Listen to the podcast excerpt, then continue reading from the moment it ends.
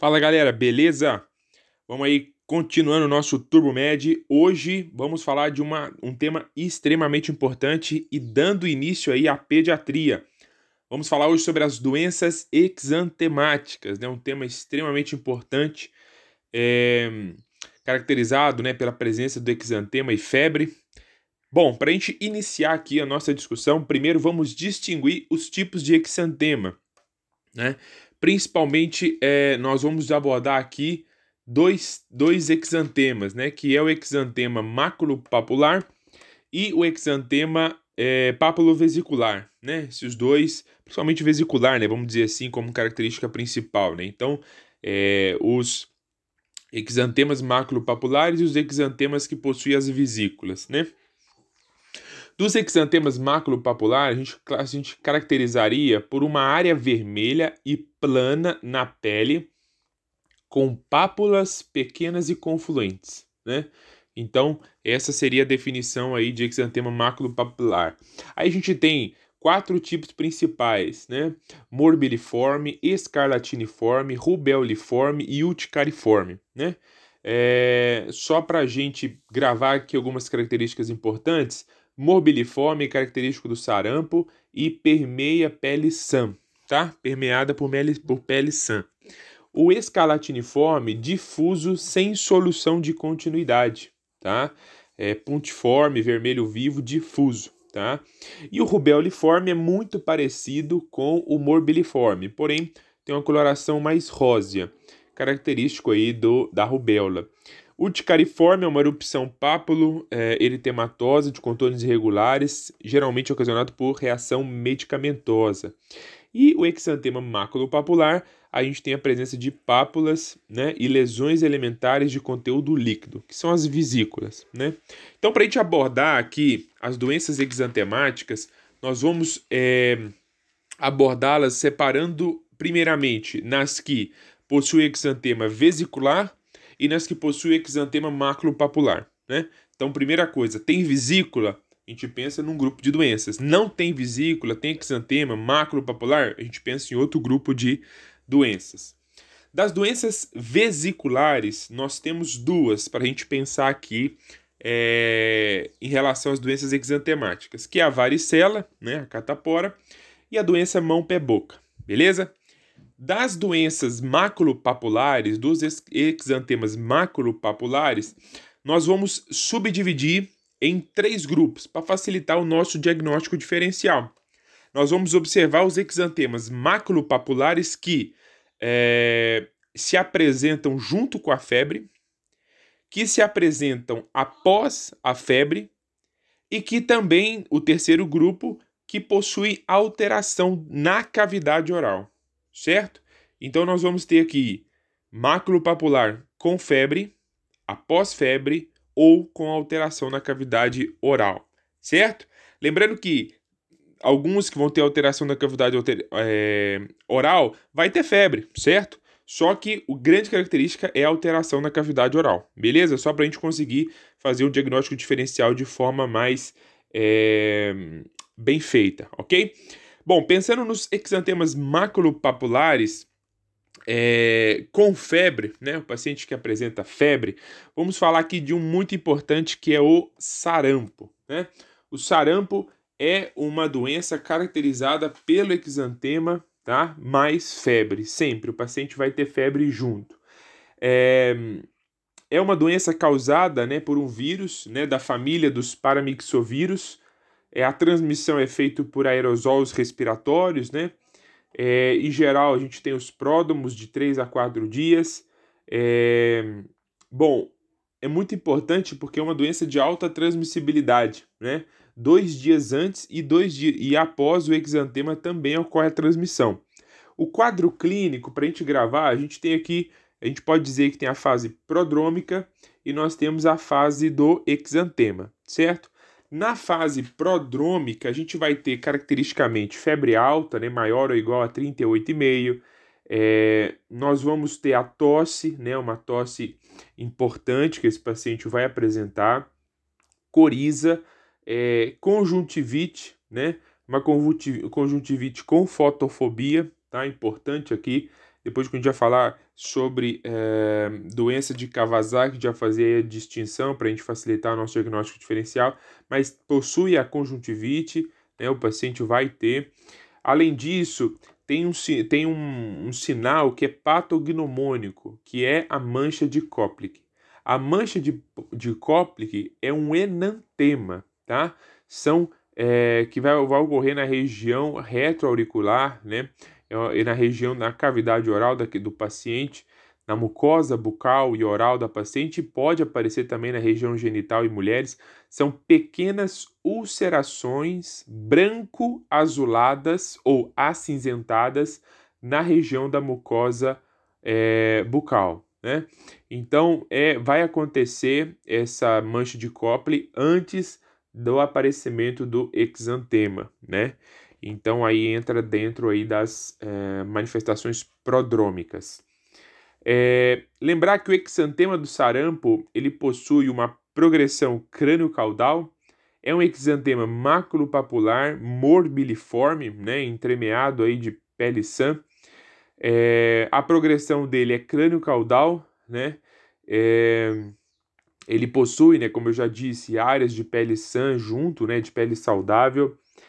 O que é importante para a gente lembrar aqui também que ele vai ter uma descamação, é, uma leve descamação característico, tá? Que vai poupar mãos e pés, que é a descamação furfurácea, né? Um esfarelamento, vamos dizer assim, após o fim da tosse, tá? É a última manifestação a sair do paciente aí com sarampo. Se a gente fosse pensar em complicações, então assim, só fechando o quadro clínico, né? Vamos amarrar aqui do sarampo: tosse, cóplique, conjuntivite, eritema morbiliforme e descamação furfurácea. Esses são os pontos principais aí para a gente fixar. É, pensando em complicação, o sarampo ele tem duas complicações principais que a gente vai para a gente poder gravar, né? Que é a otite média aguda, que é a mais frequente, Porém, a pneumonia é a que possui maior mortalidade. Então, são as duas principais complicações aí para a gente poder gravar. O tratamento para esse paciente é um tratamento de suporte, né? A gente já falou que tem a vacina, né? Também, aliás, já falou, não vamos falar sobre o próximo tema, vai ser vacina, mas tem vacina para o sarampo. É uma doença de notificação compulsória imediata, né? E também há relatos do uso de vitamina A, né? Em duas doses no diagnóstico, mais no segundo dia. A gente pode utilizar para esses pacientes. E no caso, quando o paciente tem indicação de ser internado, a gente vai deixar ele em isolamento por aerosol, né? Nesse caso, a gente vai internar o paciente quando ele tem queda importante do estado geral. Existe a profilaxia, né? Como eu já disse, a profilaxia é vacina até três dias, né? É, no caso do paciente que está apresentando aí a, a doença, ou a imunoglobulina até seis dias. A gente pode fazer para esse paciente. Agora, além do sarampo, né? Qual outra doença aí que a gente vai ter? É, o exantema maculopapular com febre, junto com a febre, nós vamos ter a rubéola. A rubéola ela é um exantema muito semelhante ao morbiliforme, né? Porém, é, as pápulas na, na rubéola são menores, né? Você vai ter um aspecto também mais é, róseo, vamos dizer assim. Né? É, a rubéola ela é causada por, por um vírus da família Togaviridae, né? É, que basicamente é o rubivírus. A transmissão é contato com secreções da nasofaringe, né? Que o paciente vai ter com pessoas infectadas. O quadro clínico da rubéola é febre baixa, mais sintomas catarrais leves e linfadenopatia retroauricular, occipital e cervical pode estar presente. Isso compõe a fase prodrômica da rubéola, tá? Então, linfadenopatia retroauricular, occipital e cervical, e aí vamos ter febre baixa e sintomas catarrais leves. Agora, a fase exantemática, que vai ser em sequência, é um exantema maculopapular, né? É, puntiforme, difuso, com coloração menos, menos exuberante e menos confluente, tá? Então, só para a gente poder gravar isso daí. E como complicação, uma complicação grave, daí, principalmente na parte de GO, que é a síndrome da rubéola congênita, né? extremamente importante, tem uma importância epidemiológica, é, que é quando acontece a infecção na gestação, né? Aí pode causar, né, aborto, natimorto, é, artopatia, malformações, né, é, surdez, catarata, cardiopatia, retardo mental, cegueira, enfim. É um quadro bem complicado, né? Lembrar que também é uma doença de notificação compulsória, mas que possui uma boa evolução. O tratamento não tem tratamento específico, é feito só suporte para os pacientes. Então, aqui a gente fecha é, o máculo papular com febre, falamos do sarampo, falamos da rubéola, lembrando aqui, rubéola, linfadenopatia retroauricular occipital e cervical. Lembrar desse detalhe aqui, tá? Bom, continuando, né? Agora nós temos o exantema maculopapular que surge, tá? Que surge a pós a febre. E aqui nós vamos ter dois principais, que é o exantema súbito e o eritema infeccioso. O eritema infeccioso ele é causado pelo parvovírus humano B19, parvovírus B19. É, ele possui né, é, um período de incubação de 16 a 17 dias, tem pródromos, né, cefaleia, corize, febre baixa, faringite e etc, né, enfim, são sinais inespecíficos, né, é... e aí o quadro clínico do paciente, a gente vai lembrar aqui de eritema sobre as bochechas, é... como se fosse queimadura de sol, a gente vai falar de face esbofeteada, e o eritema também desvanece após dois a quatro dias, e após é, quatro dias, surge o eritema macular que muda para a erupção morbiliforme, né? Então a gente tem aí é, uma alteração, né? Nós temos são três etapas, né? Da fase exantemática. A primeira etapa é as bochechas avermelhadas e palidez perioral, né? Lesões em área zigomática, né? Faces esbofeteadas é a primeira alteração. A segunda, erupção maculopapulosa em membros superiores e inferiores. É, e finalmente no tronco. Lembrando que no caso, polpa, mãos e pés, né? Aqui a gente tem o famoso exantema rendilhado. Então, primeira fase, face esbofeteada. Segunda fase, exantema rendilhado. E na terceira fase, a gente tem o exantema recidivante, né? Que após algum estímulo, como luz solar, calor, exercício, estresse, enfim, qualquer, qualquer coisa que cause vasodilatação, reaparece aí o exantema, que aí seria a fase de recidiva. Beleza? Questão de complicação, possui associação com aplasia de medula, né? uma manifestação hemorrágica que basicamente é uma crise aplásica, né? É bastante grave para esses pacientes.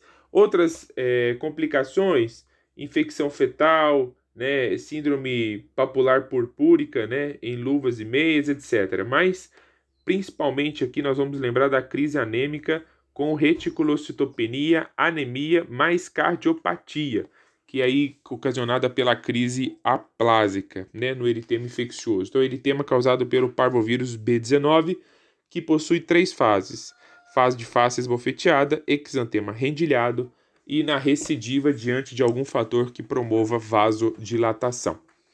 Beleza? É, agora, nós vamos falar da segunda doença que o exantema surge após a febre, que é o exantema súbito. O exantema súbito também pode ser chamado de roséola infanto. É, é de etiologia viral, né, ocasionado pelo herpes vírus humano, tipo 6 e o tipo 7, especialmente o tipo 7, desculpa, especialmente o tipo 6. Transmissão, secreção oral, né? É, em geral, é muito comum em lactentes. Então, se for para guardar, são menores de 4 anos, mas se for para guardar uma, uma população lactentes.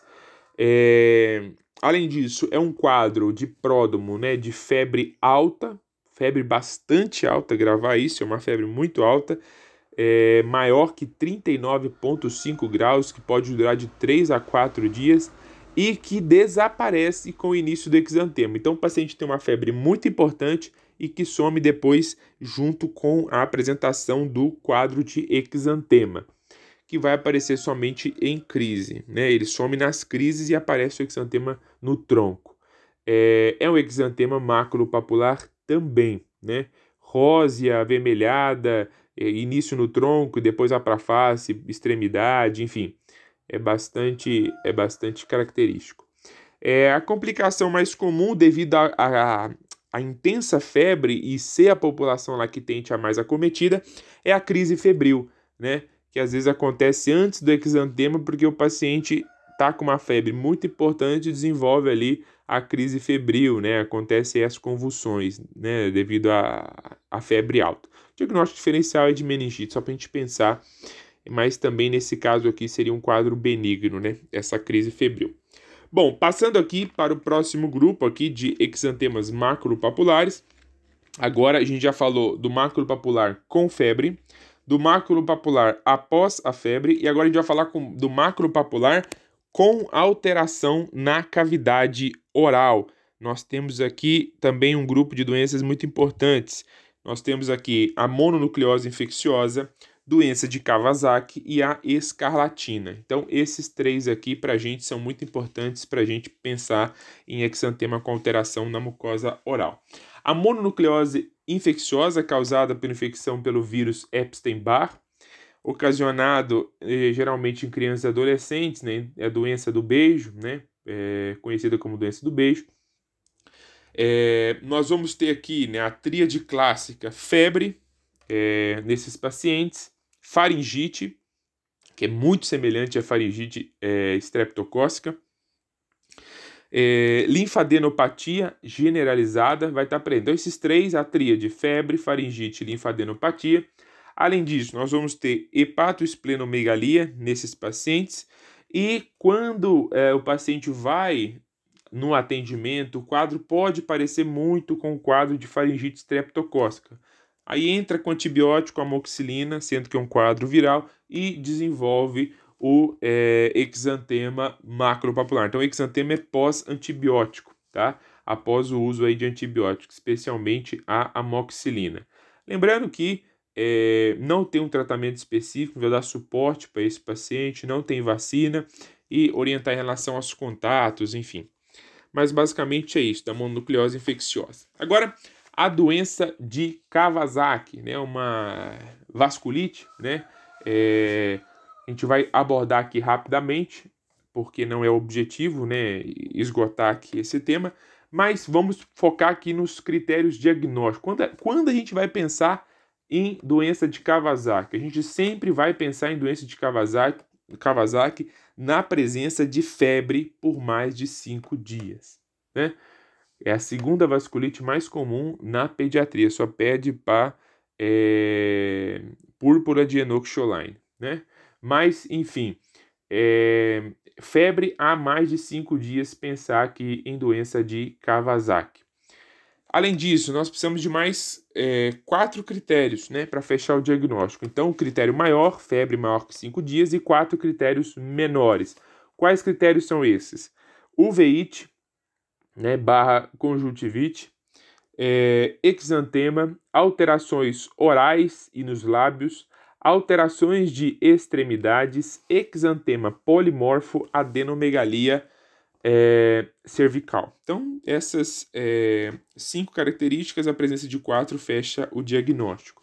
Lembrar que sempre um paciente aqui, lembrar que assim, a febre vai estar presente, o exantema é uma manifestação muito comum, 90% é um exantema polimórfico, né, pode aparecer de tudo quanto é jeito, e a presença de alterações orais vai estar presente também, lábios eritematosos e fissurados, língua em framboesa, né, eritema difuso na orofaringe, conjuntivite bilateral, né, diferente de outras é, patologias, é bilateral, não exudativa e muito permeada. Enfim, Quadro bem, bem rico. Então não, não resta dúvida, focar aqui na febre por mais de cinco dias.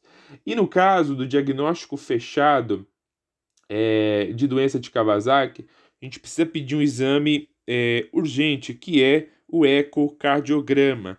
Por que o ecocardiograma? Porque a principal complicação e a mais temida é o aneurisma coronariano, tá? Podendo fazer é, a criança evoluir para infarto, morte súbita e etc. Então, sempre pedir para essas crianças é, um ecocardiograma.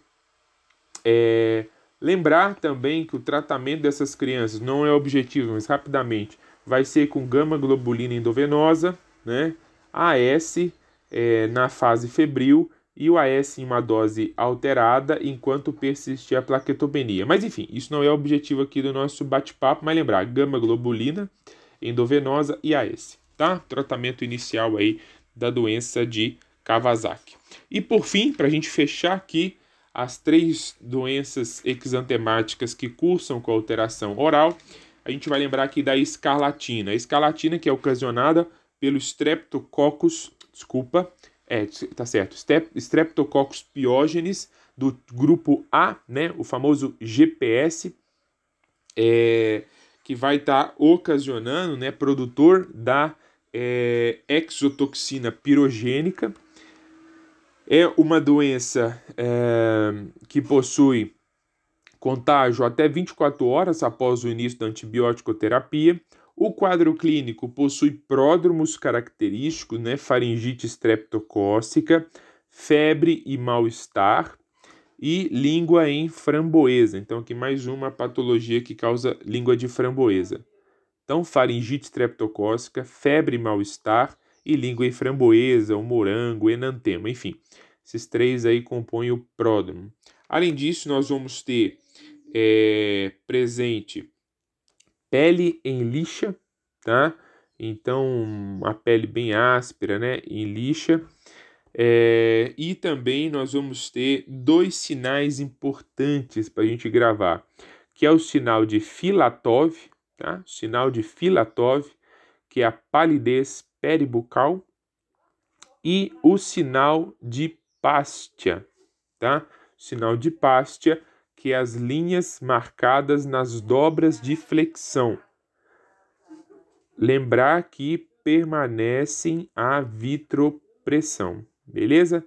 Então, para a gente gravar aqui, escalatina, G GPS, é, sinal de Filatov, sinal de Pastia, língua em framboesa, é, bom, faringite streptocócica, e o exantema é um exantema eritematoso, pontiforme, né, que esbranquece a pressão e vai ter presença de descamação intensa, tá?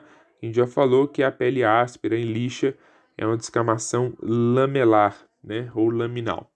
O tratamento vai ser antibiótico terapia, penicilina, né? A gente usa tipo, é, normalmente a amoxicilina, é, ou a gente pode fazer a penicilina bezantina dose única, né, amoxicilina por 10 dias, caso seja oral. Não tem vacinas e é um grande diagnóstico de doença de Kawasaki, tá? Então, escalatina é um grande diagnóstico de doença de Kawasaki. Lembrar que ela tem a, a escalatina, ao comparar com o Kawasaki, ela tem são pacientes com é, mais de 5 anos, né? Pode estar cometendo. A febre em geral não dura mais que 5 dias. E não Kawasaki vai ter conjuntivite, que na escarlatina não é comum, né? Não tem. Enfim, então é para a gente poder facilitar o nosso diagnóstico diferencial.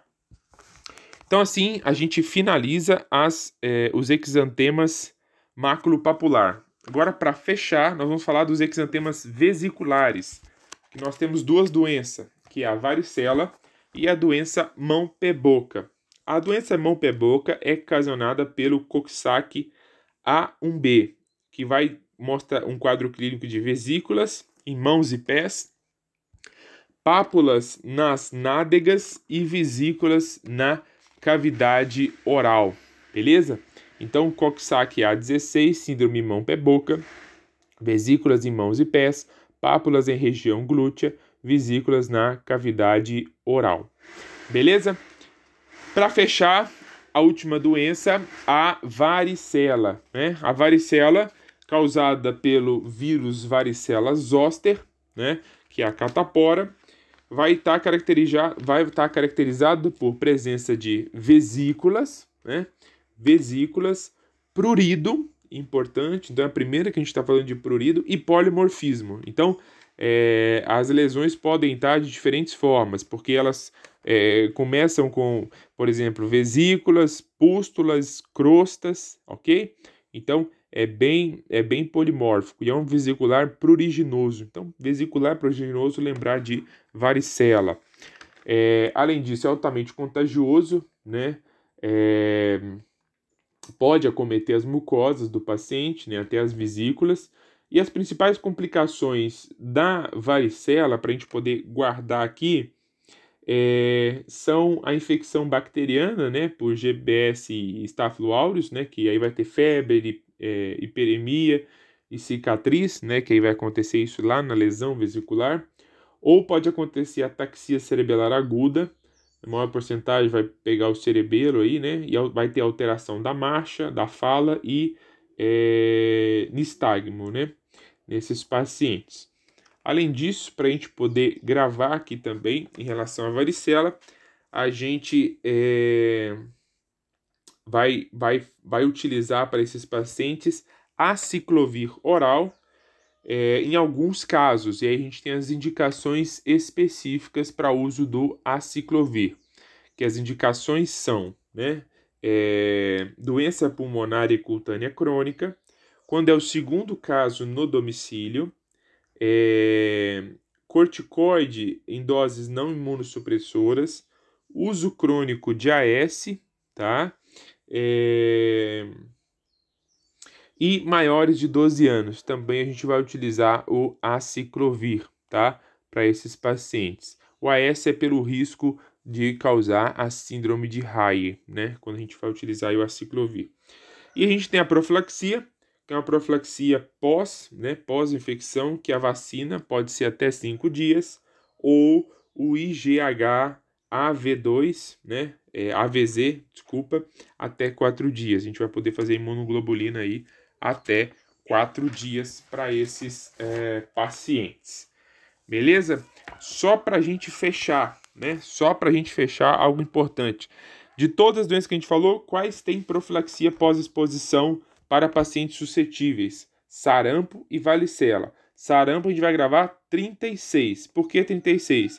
Porque a vacina é até 3 dias e a imunoglobulina é até 6 dias, indicadas em menores de 6 meses, grávidas e imunocomprometidos, e a varicela é 54, vacina até 5 dias é, para maiores é, na, realidade, né, não tem contraindicação, né?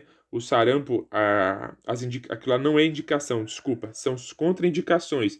Menor de seis meses, grávidas imunocomprometidos, tá? É, a imunoglobulina vai ser até 4 dias, então por isso 54 na varicela, vacina até 5 dias, imunoglobulina até 4. Para grávidas, imunodeprimidos, RN pré-termo, né, menor de 28 semanas, é, RN com maior, maior ou igual a 28 semanas, mas a mãe sem varicela, RN de mulher com varicela, enfim, menores de 9 meses hospitalizados. Então, todos esses casos aí a gente vai fazer a imunoglobulina no caso da varicela. Bom, estendeu muito, ficou muito grande a aula, mas abordamos os principais aspectos. Espero que tenham gostado. Desculpe aí é, o tempão que deu aí a aula, mas é um tema extremamente importante tanto para nossa prática clínica quanto também para a prova de residência. Um grande abraço para todo mundo, bons estudos e até a próxima. Valeu!